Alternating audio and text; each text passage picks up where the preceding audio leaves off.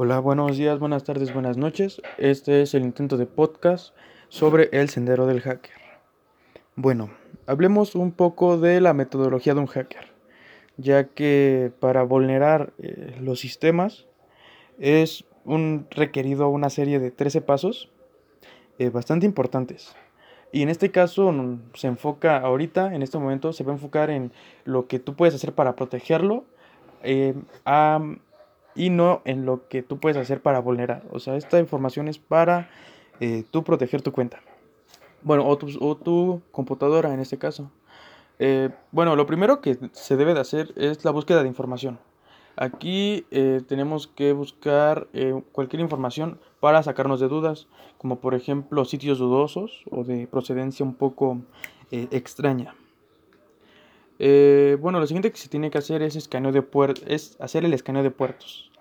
Eh, esto básicamente es revisar cuántos puertos ofrece un servidor, ya que mientras más puertos, más servicios ofrece, y mientras más servicios es más fácil vulnerarlo. Eh, después es la identificación de servicios, que es conocer los servicios que estos puertos tienen.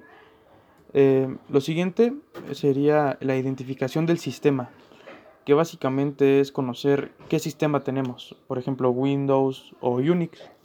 Eh, ya que esto también puede afectar. El quinto sería descubrir vulnerabilidades y verificaciones. Eh, esto va a depender obviamente del sistema operativo y ya con esto vamos a conocer eh, cuáles podrían ser sus vulnerabilidades y pues cómo protegernos. Verificación de aplicaciones sería lo siguiente, que sería básicamente estar checando eh, los programas o aplicaciones que, con, los que contemos, ya que estos también pueden ser vulnerables. El paso 7 sería comprobación del router para conocer si este eh, está funcionando correctamente y es seguro eh, al momento de verificar los servidores de redes. El cotejo de los sistemas confiables y esto se refiere básicamente a comprobar la seguridad desde el interior de las redes hacia los servidores. El 9 sería verificación del fireware que básicamente se encarga de proteger los puertos y deciden quién y cómo debe conectarse a los servicios que ofrece el servidor. Este sería conocer tu IDS, que es em, los sistemas de detección de intrusos, que pues su mismo nombre lo explica. Lo siguiente sería la comprobación de las medidas de contención, que básicamente es tener un respaldo y estar preparado para cualquier catástrofe. Después seguimos con las contraseñas, que bueno, son las contraseñas. Y por último, eh, es la indagación de denegación de servicio, lo cual consiste en realizar peticiones al servidor hasta saturar sus recursos. O sea, eh, llenarlo de información. Y bueno, esto es básicamente lo que tenemos que hacer, o bueno, lo que se tiene que observar para tener un, un equipo seguro y para que eh, básicamente sea menos vulnerable a un hackeo.